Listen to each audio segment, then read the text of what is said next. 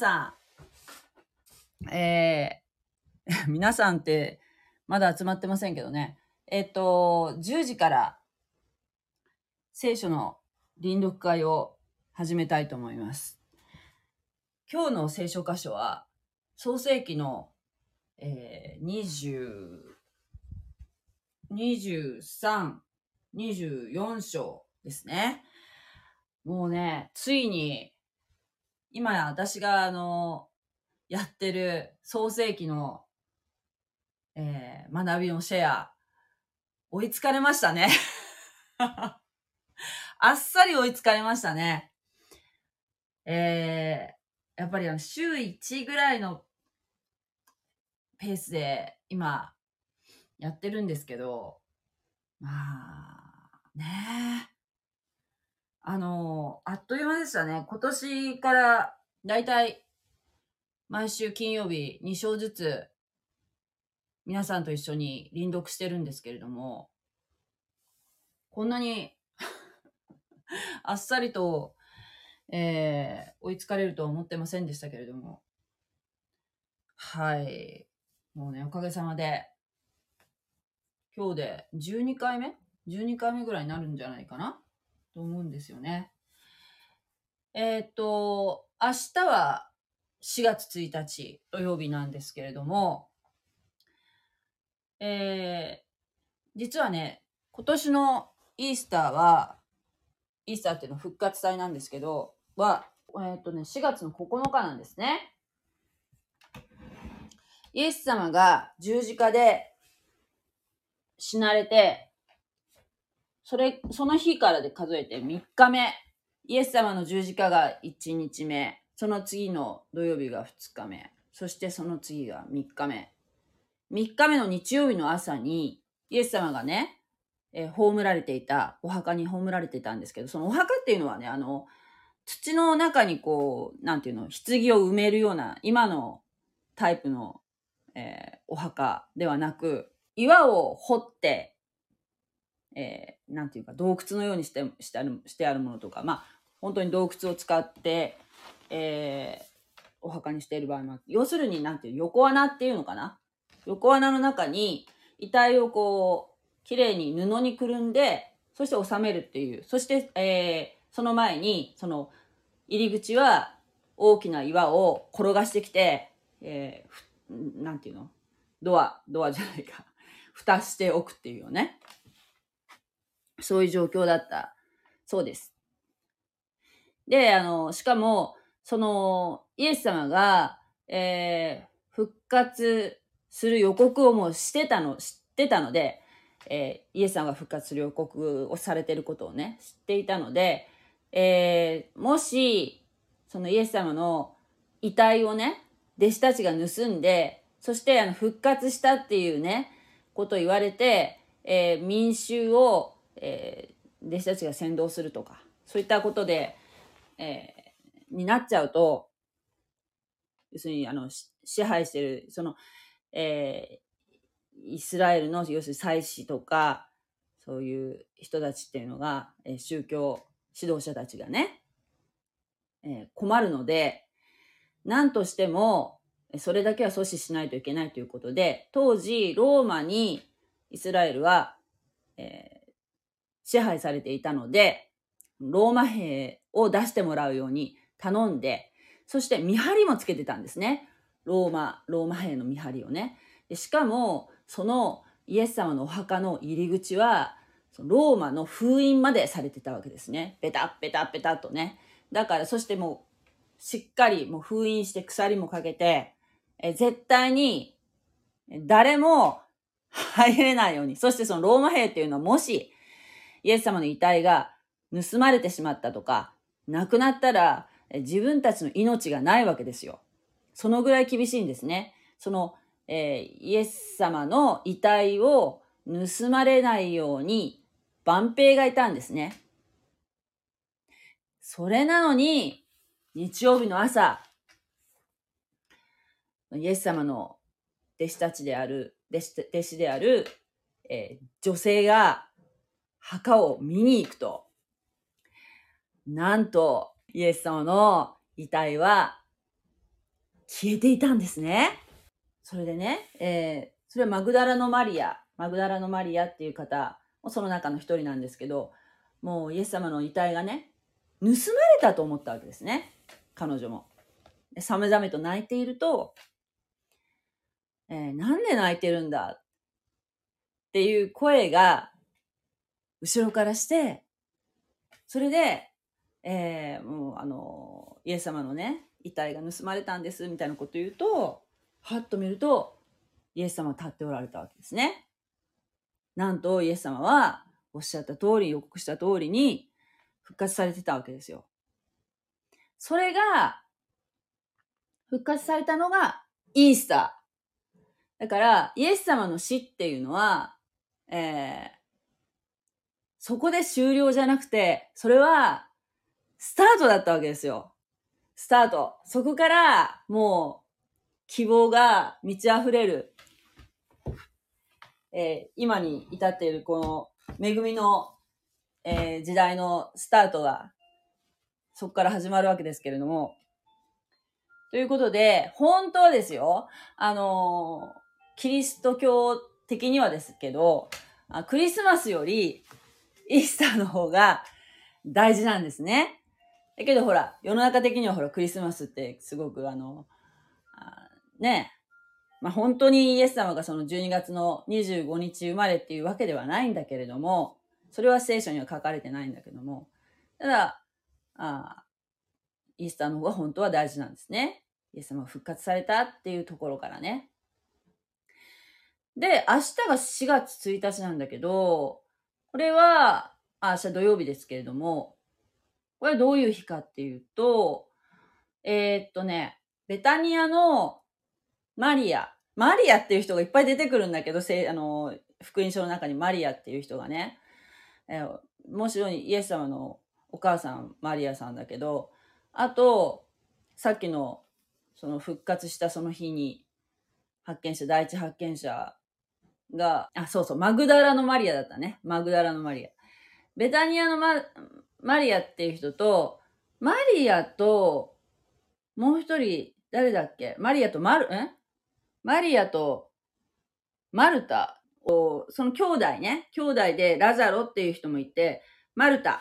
マルタが姉さん。で、マリアが妹。で、もう一人弟でラザロっていたんですよ。で、この三人っていうのは、イエス様のお友達だったんですね。とても、えー、気が、気が合ってたんでしょうか。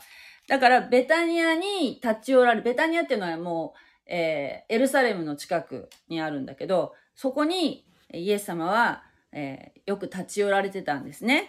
で、その、え、マリアが、イエス、ま、このね、ベタニアのマリアって人はね、もう、他の十二弟子よりも誰よりも一番イエス様の言ってることをめちゃめちゃ聞いてたし、そして理解力のある人だったんですね。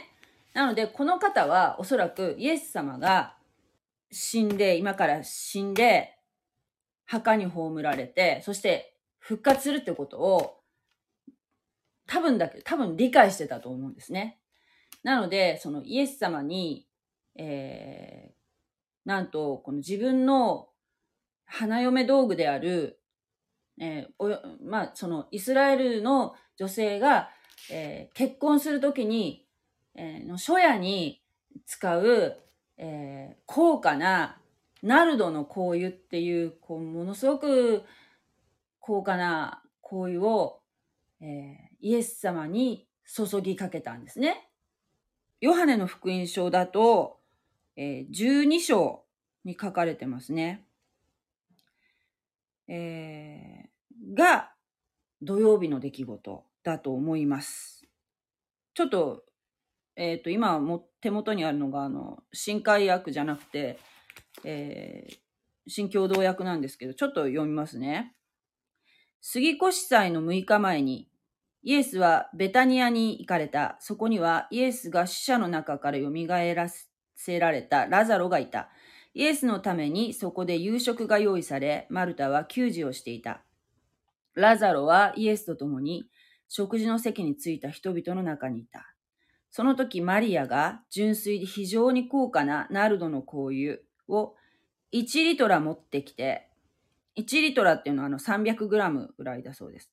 イエスの足に塗って自分の髪でその足を拭った。家は香油の香りでいっぱいになった。弟子の一人で後にイエスを裏切るイスカリオテのユダが言った。なぜこの香油を300デデナリオンで売って貧しい人々に施さなかったのか。彼がこう言ったのは貧しい人々のことを心にかけていたからではない。彼は盗人であって、金入れを預かっていながらその中身をごまかしていたからである。イエスは言われた。この人のするままにさせておきなさい。私の葬りの日のためにそれを取っておいたから、おいたのだから。貧しい人々はいつもあなた方と一緒にいるが、私はいつも一緒にいるわけではない。っていうエピソードの日が土曜日の出来事になるんじゃないかなと思うんですよね。あの、ユダヤの歴って私たちとちょっと違くて、えっ、と、夕方が一日の始まりなんですよ。日没が一日の始まりなので、多分そうね。だから、今の時点って何、何、何日になるんだろうか。なんかこんがらがっちゃうんだよね。多分ね、明日の、いやでも夕刻って書いてあるからな。え、今？今の時間帯？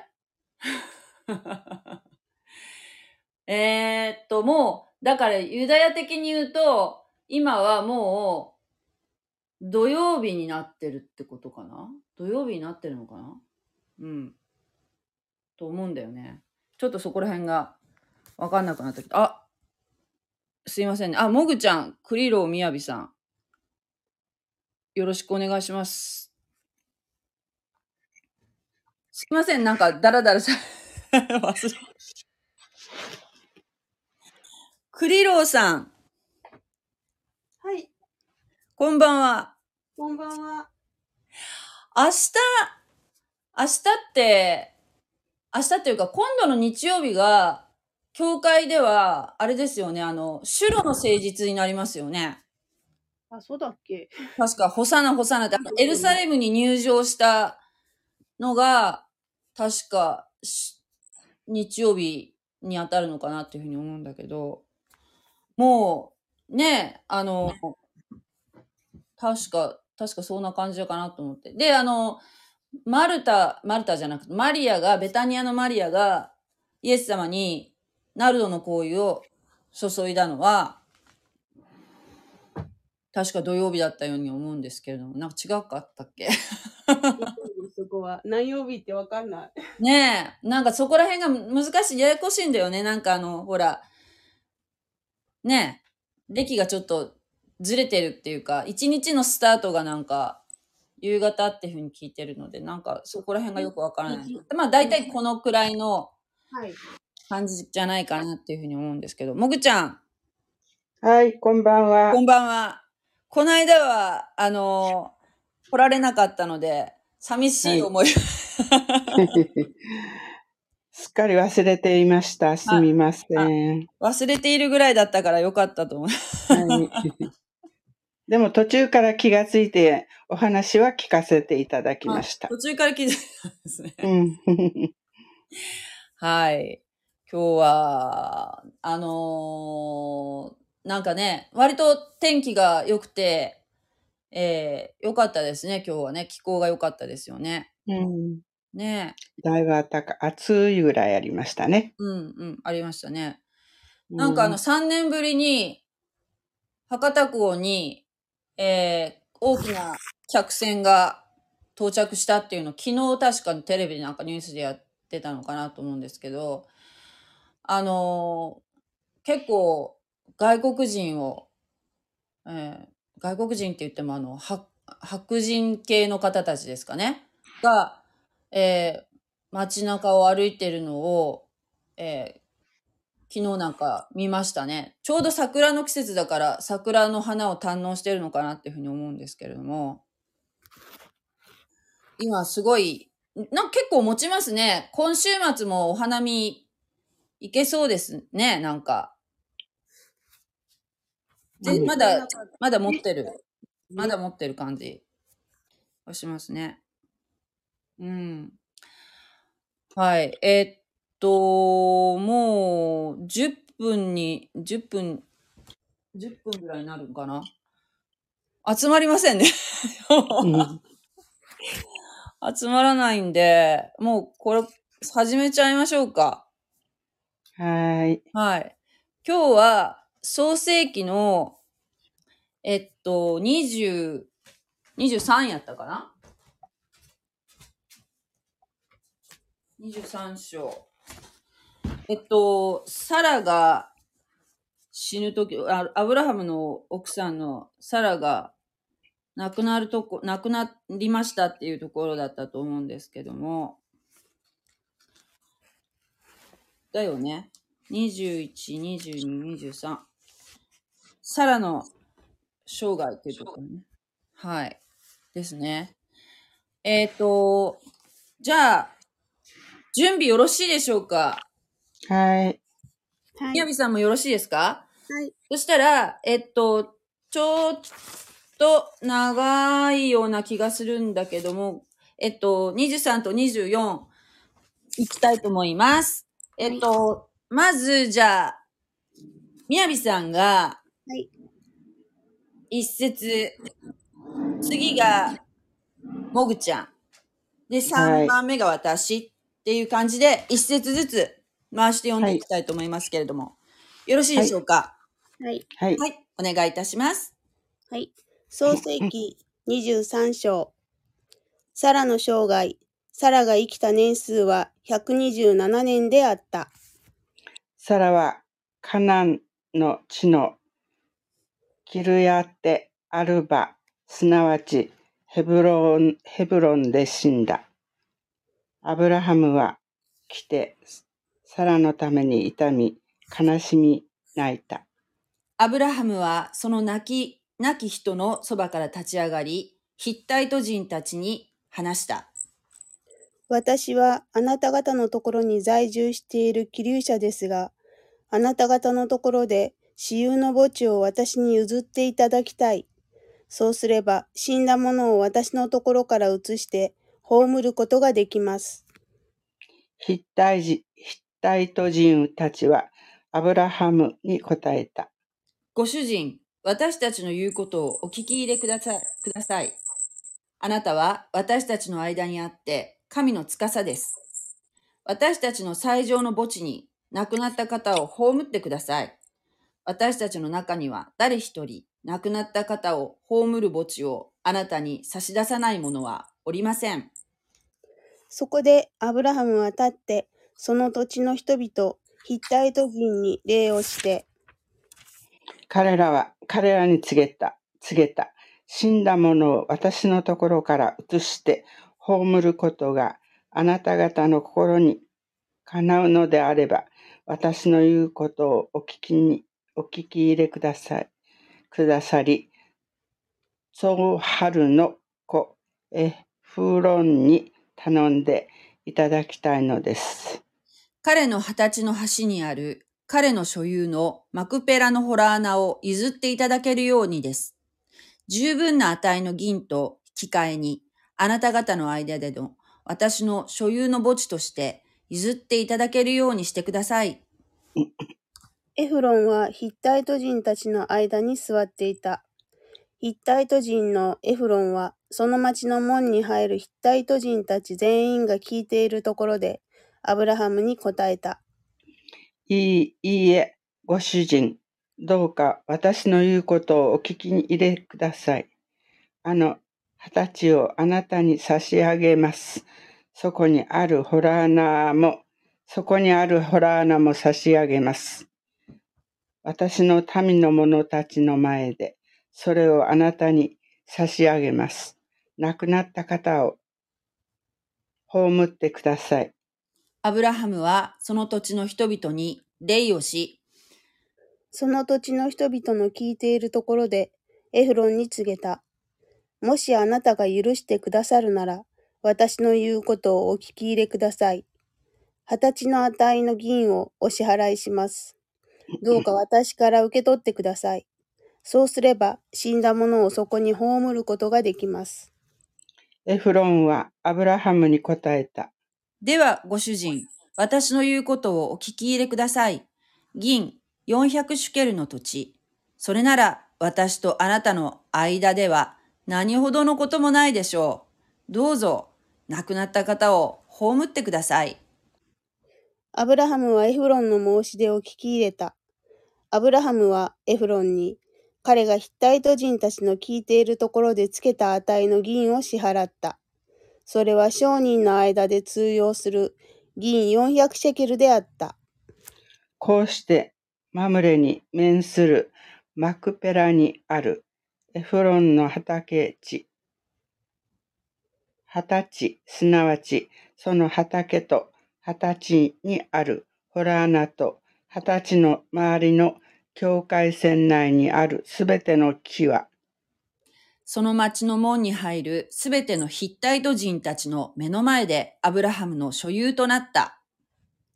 その後アブラハムはマムレに面するマクペラの二十歳のホラー穴に妻サラを葬った。マムレはヘブロンにあり、カナンの地にある。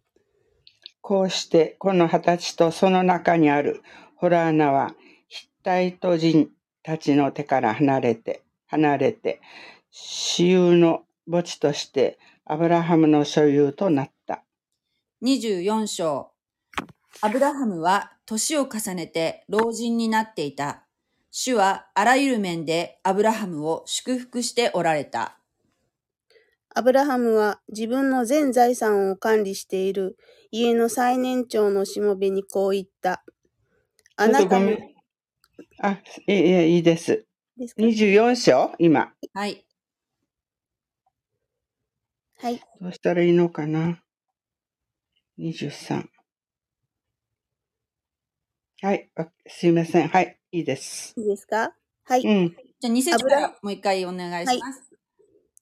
はい、2節はい。アブラアブラハムは自分の全財産を管理している家の最年長のしもべにこう言った。あなたの手を私の桃の下に入れてくれ。私は、私はあごめんなさい。はい、お願いします。私はあなたに天の神、地の神である主にかけて誓わせ誓わせる。私はカナン人の間に住んではいるが、あなたはその娘たちの中から私の息子の妻を迎えてはならない。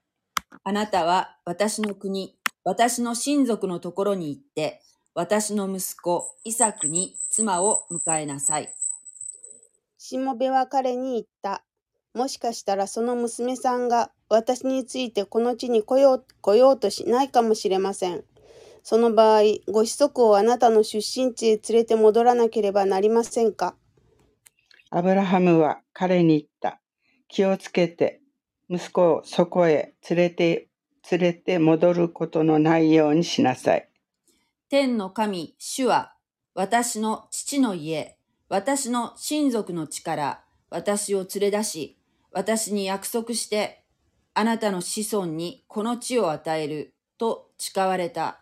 その方があなたの前に見つかいを使わされるのだ。あなたはそこから私の息子に妻を迎えなさい。もしその娘があなたについてこようとしないなら、あなたはこの私との誓いから解かれる。ただ、私の息子をそこに連れて戻ることだけはしてはならない。それでもしもべは主主人であるアブラハムのもと、アブラハムの桃の下に自分の手を入れ、このことについて彼に誓った。しもべは主人のラクダの中から十頭を連れて出かけた。主人のあらゆる良い品々をその手に携えていた。彼は立って、アラム・ナハライムのナホルの町へ行った。彼は夕暮れ時、水を汲む女たちが出てくる頃、町の外の井戸のそばにラクダを伏させた。そうして言った。私の主人アブラハムの神、主よ、どうか今日私のために取り計らい、私の主人アブラハムに恵みを施してください。ご覧ください。私は泉のそばに立っています。この町の人々の娘たちが水を汲みに出てくるでしょ私が娘に、どうかあなたの水亀を傾けて私に飲ませてください。と言い、その娘がお飲みください。あなたのラクダにも水を飲ませましょう。と言ったなら、その娘こそあなたがあなたのしもべイサクのために定めておられた人です。このことであなたが私の主人に恵みを施されたことを私が知ることができるように、できますように。しもべがまだ言い終わらないうちに、見よ、リベリベカが水亀を肩に乗せて出てきた。リベカはミルカの子ベトルエルの娘で、ミルカはアブラハムの兄弟ナホルの妻であった。この娘は非常に美しく、処女で男が触れたことがなかった。彼女は泉に降りて行き、水亀を満たして上がってきた。しもべは彼女の方に走って行って言った。どうかあなたの水亀から水を少し飲ませてください。すると彼女は、どうぞお飲みください。ご主人様と言って、素早くその手に水亀を取り下ろし、彼に飲ませた。水を飲ませ終わると彼女は、あなたのラクダにも飲み終わるまで水を汲みましょう、と言った。彼女は急いで水亀の水を水舟に開け、水を汲みに再び井戸まで走って行き、すべてのラクダのために水を汲んだ。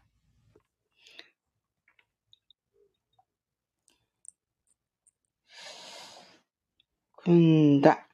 この人は主主が自分の旅を成功させてくださったかどうかを知ろうと黙って彼女を見つめていた。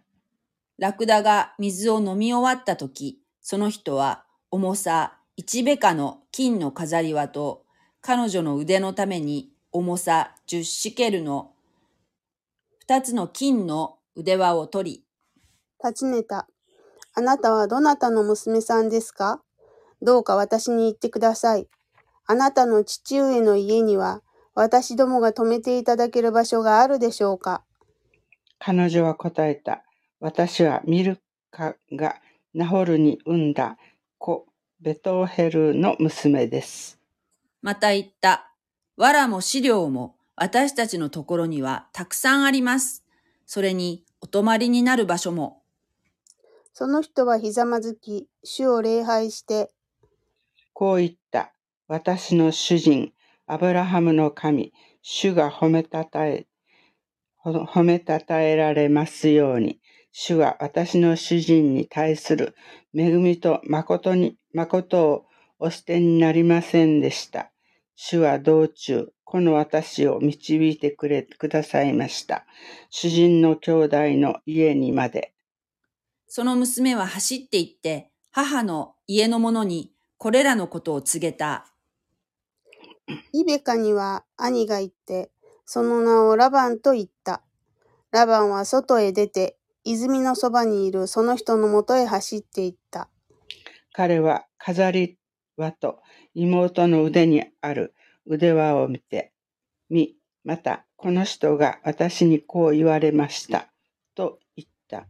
妹リベカの言葉を聞くと、すぐにその人のところに行った。すると見よ、この人は泉のそば、ラクダのそばに立っていた。そこでラバンは言った。どうぞおいでください。主に祝福された方、なぜ外に立っておられるのですか私はお宿とラクダのための場所を用意しております。それでその人は家の中に入った。ラクダの荷が解かれ、ラクダに藁と飼料が与えられ、彼の足と一緒にいた従者たちの足を洗う水も与えられた。それから彼の前に食事が出されたが、彼は、私の要件を話すまではいただきません、と言った。お話しください、と言われ、言われて。彼は言った。私はアブラハムのしもべです。主は私の主人を大いに祝福されましたので、主人は富んでおります。主は主人に羊や牛、銀や金、男女の奴隷、ラクダやロバをお与えになりました。私の主人の妻サラは、年を取ってから主人に男の子を産み、主人はこの子に自分の全財産を譲っておられます。私の主人はこう言って私に誓わせました。私が住んでいるこの地のカナンカナン人の娘たちの中から私の息子の妻を迎えてはならない。あなたは私の父の家、私の親族のところへ行って、私の息子に妻を迎えなさい。そこで私は主人に申しました。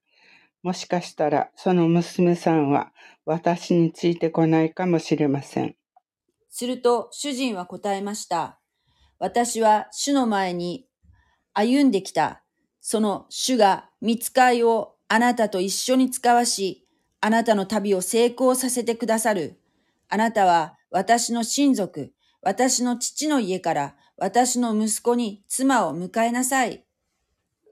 次のような時は、あなたは私との誓いから解かれる。あなたが私の親族のところに行った時に、もし彼らがあなたに娘を与えないなら、その時あなたは私との誓いから解かれる。今日私は泉のそばに来て言いました。私の主人、アブラハムの神、主よ、私がここまで来た旅を、もしか、もしあなたが成功させてくださるのなら、ご覧ください。私は泉のそばに立っています。若い娘が水を汲みに出てきたなら、私はあなたの水亀から少し水を飲ませてください。と言います。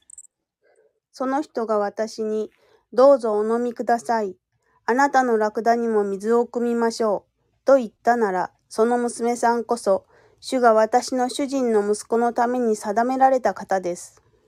私が心の中で言い終わらないうちに、なんとリベカさんが水亀を肩に乗せて出てきたのです。そして泉に降りていき、水を汲みました。それで私がどうか水を飲ませてくださいと言うと、急いで水亀を肩から下ろし、お飲みください。あなたのラクダにも水を飲ませましょう。と言われたので、私は飲みました。ラクダにも水を飲ませてくださいました。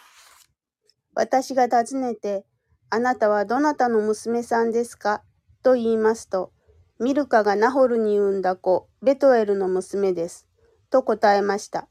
そこで私は、彼女の鼻に飾り輪をつけ、彼女の腕に腕輪をはめました。そして私はひざまずき、主を礼拝し、私の主人アブラハムの神、主を褒めたたえました。主は私の主人の親族の娘さんを主人の息子に迎えるために私を確かな確かな道に導いてくださったのです。それで今、あなた方が私の主人に恵みと誠とを施してくださるのなら、私にそう言ってください。もしそうでなければ、そうでないと私に言ってください。それによって私は右か左に向かうことになります。ラバンとベトエルは答えた。主からこのことが出たのですから、私たちはあなたによしあしを言うことはできません。ご覧ください。リベカはあなたの前におります。どうぞお連れください。主が言われた通り、あなたのご主人の息子さんの妻となりますように。アブラハムのしもべは彼らの言葉を聞くや否や、地に触れひれ伏して主を礼拝した。そして、このしもべは、銀や金の品物や衣装を取り出してリベカに与えた。また、彼女の兄や母にも貴重な品々を送った。このしもべと共にいた従従者たちは食べたり飲んだり、飲んだりしてそこに泊まった。朝になって彼らはが起きると、そのしもべは私の主人のところへ帰らせてくださいと言った。彼女の兄と母は、娘をしばらく10日間ほど私たちのもとに留まらせて、その後で行かせるようにしたいのですが、と言った。しもべは彼らに、私が遅れないようにしてください。主が私の旅を成功させてくださったのですから、主人のところへ行けるように私を帰らせてください。と言った。彼らは答えた。娘を呼び寄せて、娘の言うことを聞いてみましょ彼らはリベカを呼び寄せて、この人と一緒に行くかと尋ねた。すると彼女は、はい、行きますと答えた。そこで彼らは妹リベカとその乳母をアブラハムのしもべとその従者たちと一緒に送り出した。う。彼らはリベカを祝福して言った。我らの妹よ、あなたは幾千万にも増えるように、あなたの子孫は敵の門を勝ち取るように。リベカとその次女たちは立ち上がり、ラクダに乗ってその人の後について行った。こうしてしもべはリベカを連れ帰った。一方、イサクはベールラハイロイ地方から帰ってきていた。彼はネゲブの地に住んでいたのであった。イサクは夕暮れ近くのに散歩に出かけた。彼が目の目を上げてみると、ちょうどラクダが近づいてきていた。リベカも目を上げ、イサクを見ると、ラクダから降り、しもべに尋ねた。野を歩いて私たちを迎えに来るあの方はどなたですか？しもべは答えた。あの方が私の主人です。そこでリベカはベールを手に取って身を覆った。しもべは自分がしてきたことを残らずイサクに話した。イサクはその母、サラの天幕にリベカを連れて行き、リベカを迎えて妻とし、彼女を愛した。イサクは母の亡き後、慰めを得た。アーメン。アーメン。うんはい。もぐちゃん、はい。意味わかりましたか、はいいいえ、よくわかりません。だって読むのに必死よ。読むの必死やった。あうん、ー読み読み間違えんごと一生懸命読みました。ああ、私もいっぱい読み間違えそうになります。はい。アブラハムのね、アブラハムの、うんアブラハムはわかるでしょ？わかるよアブ。ラハムの、えーっと、奥さんが亡くなったのね。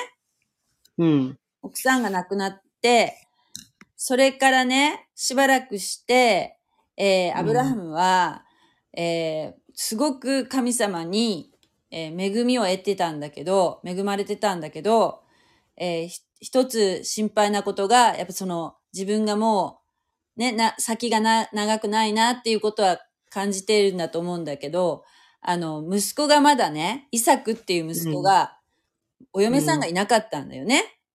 そこへんからは分かったよわか。った？うんこ。のお嫁さんから分かった？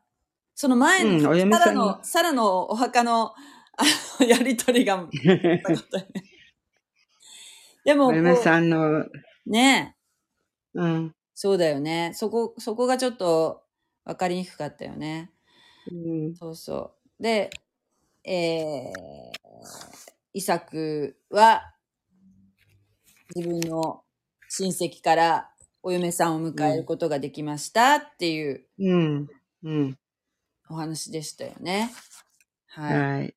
ということで。えっ、と、クリローさん。はい。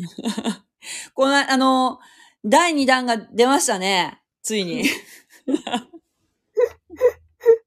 ついに、もう、待ちに待った第2弾が来ましたね。もいきなし直球ですから。う。ねえ。よかったですよ。聞きました。はい。あの、リンクを貼っておきますので、えーもし、この臨読会をですね、聞かれた方は、クリローみやびさんの、えーお話も聞きに行かれてはいかがでしょうか？でもなんか、あるよね。ああいう、こう、なんていうかな。あの、職場とかですごく、こう、反りが合わないっていうか、なんうかん、こう、理不尽な、ね。そうですね。理不尽なこと。あるよね。ありますね。うんある。それを、あの、そうね、その、許すっていうのは、本当に、本当にそれこそもう自分の力ではできないけど、やっぱりその、ね、やっぱりその神様の助けを借りて、えー 祈る。相手のことを祈る。ということはでき、できる、できるっていうか、そういうこう発想がなんか、やっぱり、クリスチャンになる前は、私は全くなかったですね。そうですね。ただただ悩むばかりだったけど、うんでも、本当にそ本当にそういうこう人間関係っていうのはまああるけど、そういうのはなんか、しそういうことが分かってよかったなっていうふうな思う。私は、今。今のところ私は全くそういうので、そういう、あの人間関係で、あの、悩むっていうことは本当最近はなくなりましたね。本当に。今はなくなった。いやー、まあでもね、あのークリスチャンになってからももちろん、あそういうことはいっぱいあったし、あったけど、でも、以前よりはそのクリスチャンになる前と今じゃ全然もう、なんていうかな、心のなんかストレス的なものは、全然比べように、比べることができないほど楽になったかな。なんかそうやって自分の胸の内をこう明かすことができるからね。うんうん。だからよかったなと思うんだけど。みやびさん、みやびさんは何？あの、クリスチャンになってよかったなと思うことって他になんかありますか？よかったなと思うことは、うん。世界観が変わったことですね。うんうん。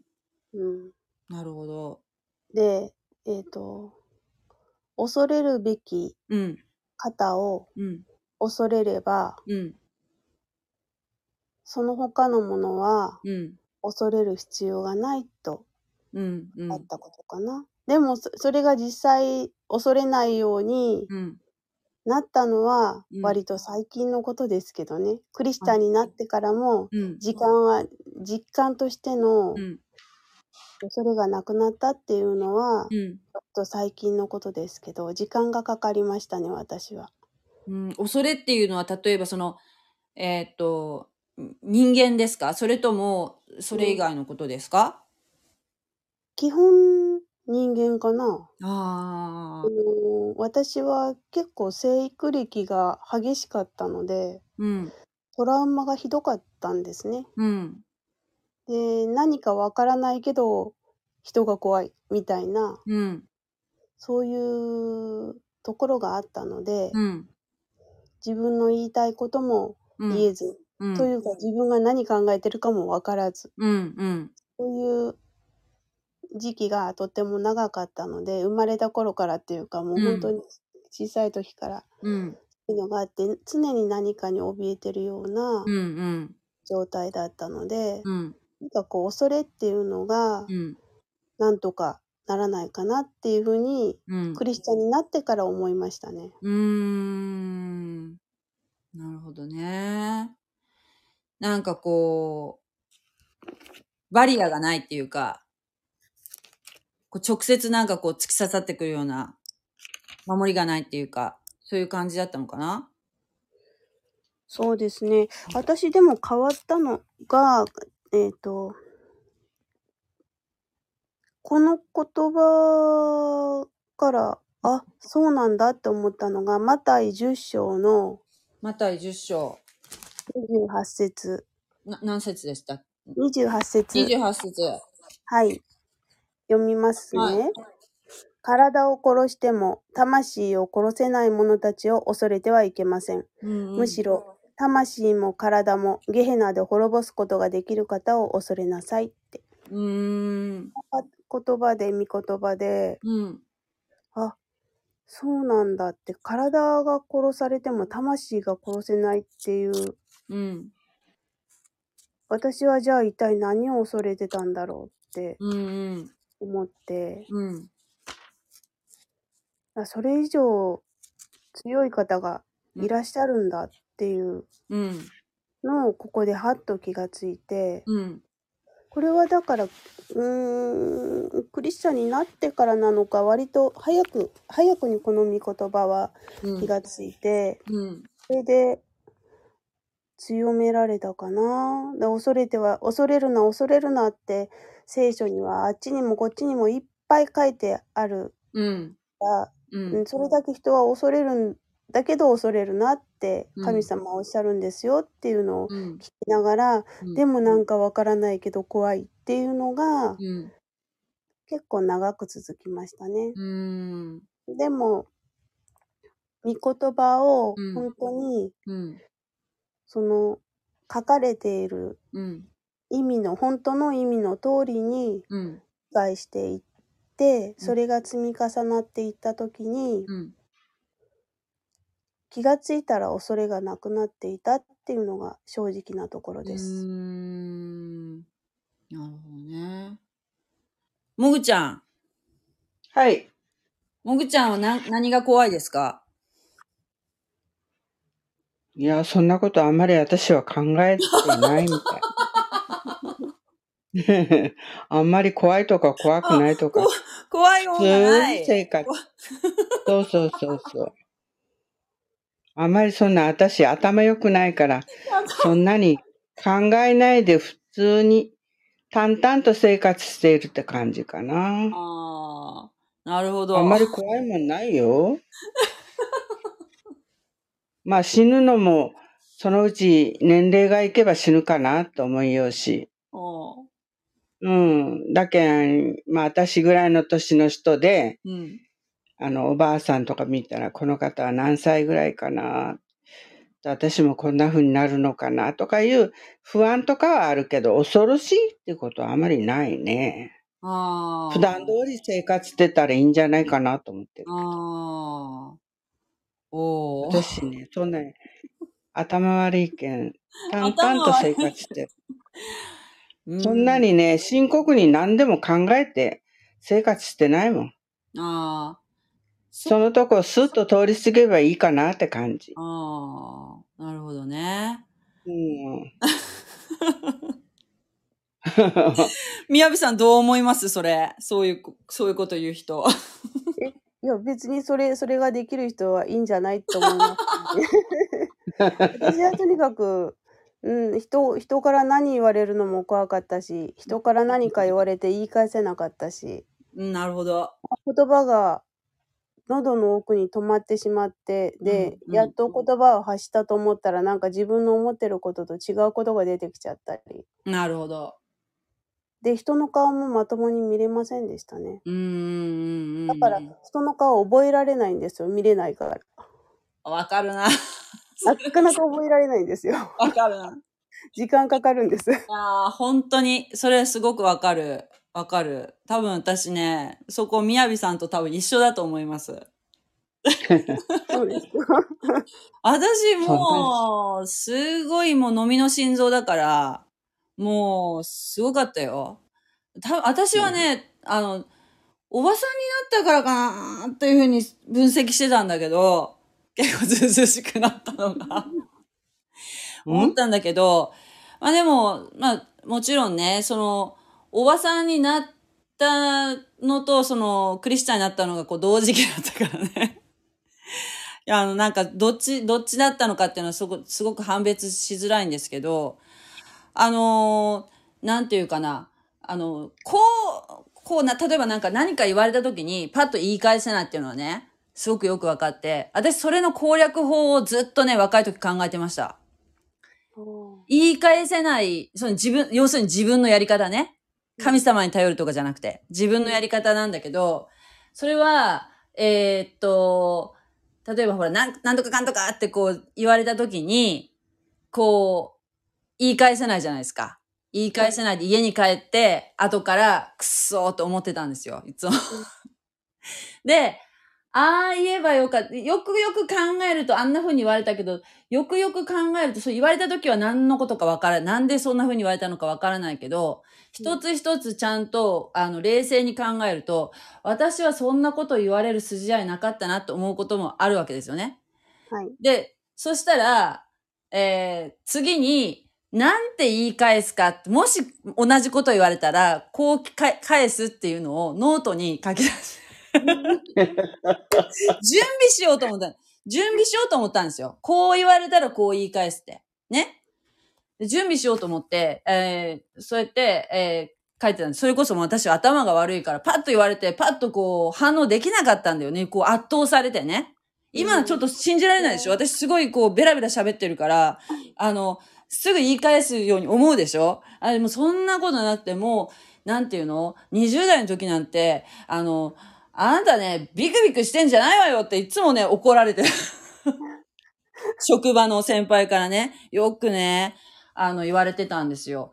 でね、あの、そんな自分を克服するためにどうしたらいいかなと思って、いろいろこう考えてすごく思いあぐねてたんだけど、で、そうやってね、えー言い返すメモを、えー取るようになってから、あの、えーあんまり言われなくなった。だからそれをね、こう使うね、チャンスがね、あの、なくなってね。あんまりそれは意味なかったですね。今度こう言われたらこう言い返そうと思ったらなんかあんまり言われなくなったとかいうね。うん、わかりませんけどね。でも、あやっぱり、あのーなんて言うんでしょうかね。やっぱり、なんとかかんとか、やっぱり言う人は言うよね。うん。本当に。ねえ。でも、うん、あその人はそういう考えをしてるんだなと思うよ、私。ああ、そうなんだ。うんちょっと何だったか忘れたけど、その人が私のことを何か言った時に、あ、この人はそういう見方をする人かなって思って、ああの、気を、その次からは気をつけるようにすね。あ。ああ。ちょっと何かで一回そういうことを思ったことはあるね。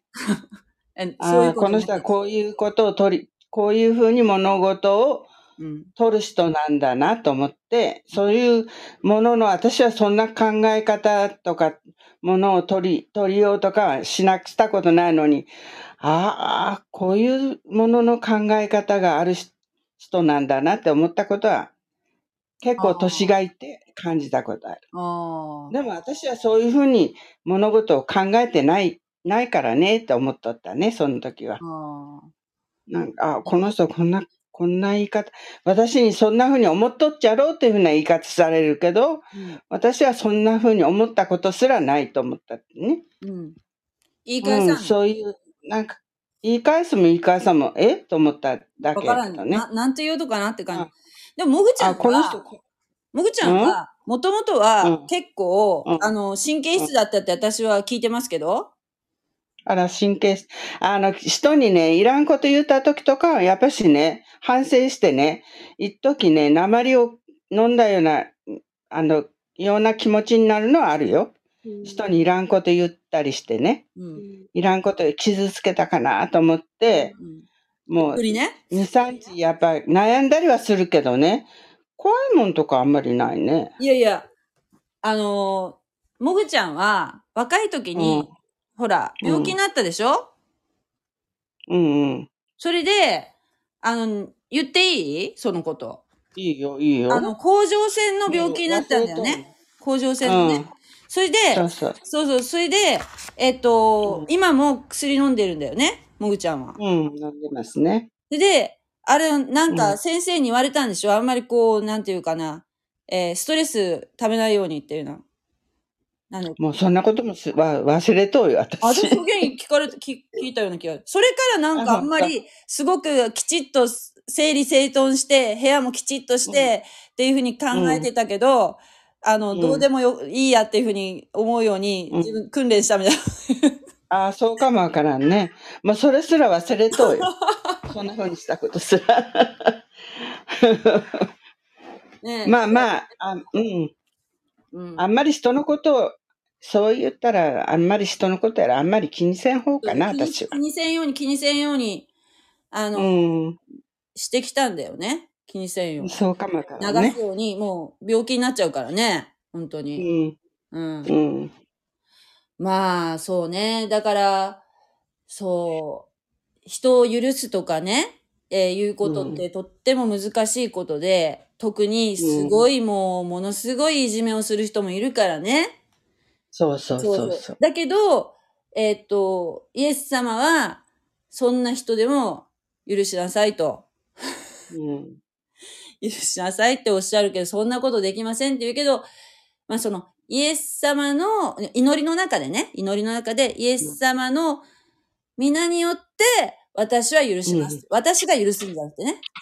イエス様の力を借りて許しますっていうことを、えー言ったら、その復讐っていうのは自分でしてはいけないよって、復讐は、あなたのすることじゃない、あの、神様がするからねっていうこともね、うんおっしゃってるしね。うんえーまあ、そこはなんていうかな、解釈ってちょっといろいろあるかもしれんけど、そういうので、だいぶ、あの、スッとしたっていうところはありますね、私は。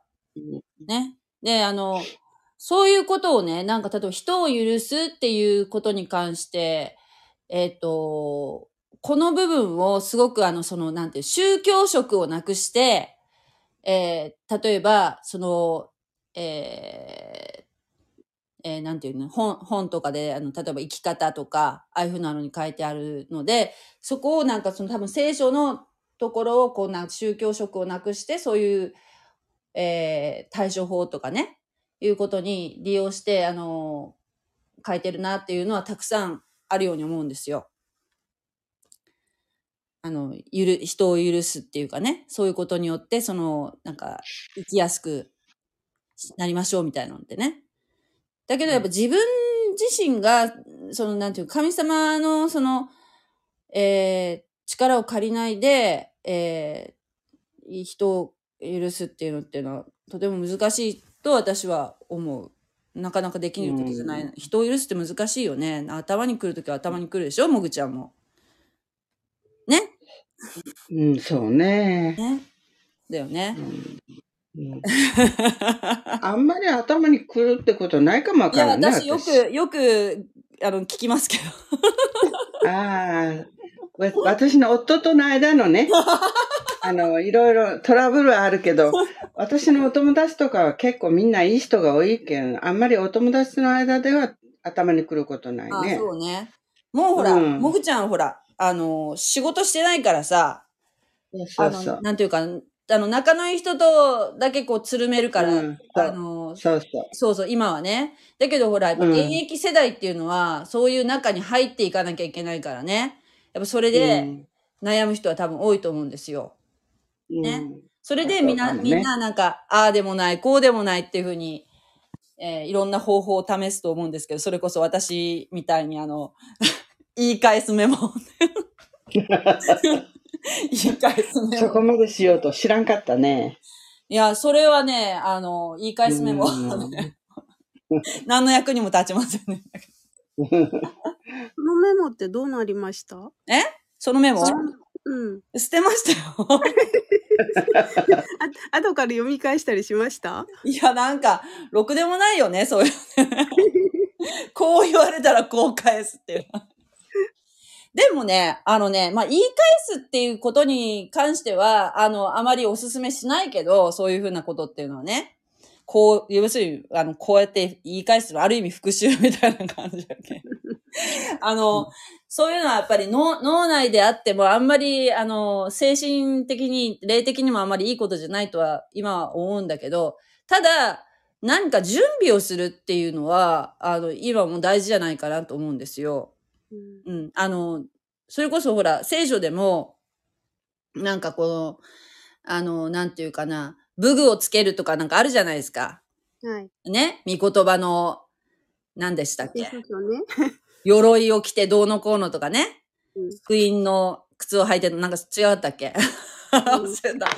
なんかそうどっか書いてありますよね。そういうふうなうそんな感じで、なんか、なんていうかな、あのーまあ、いろんなことに対して、あのー要するに、準備をするっていうことは、あのー何においても私すごく大事だなっていうのは感じる。なんか、例えば仕事するは前でもね。